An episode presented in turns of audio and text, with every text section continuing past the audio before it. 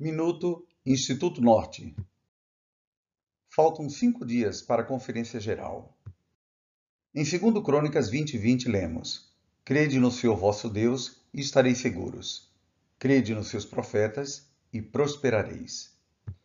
O presidente Brigham Young nos ensinou: nossa fé, religião e profissão de fé não vão salvar uma alma sequer dentre nós no reino celestial de nosso Deus, a menos que coloquemos em prática os princípios que agora lhes ensino. Vão e tragam aquelas pessoas que estão agora nas planícies e cumpram estritamente as coisas a que chamamos de temporais. Caso contrário, nossa fé será em vão.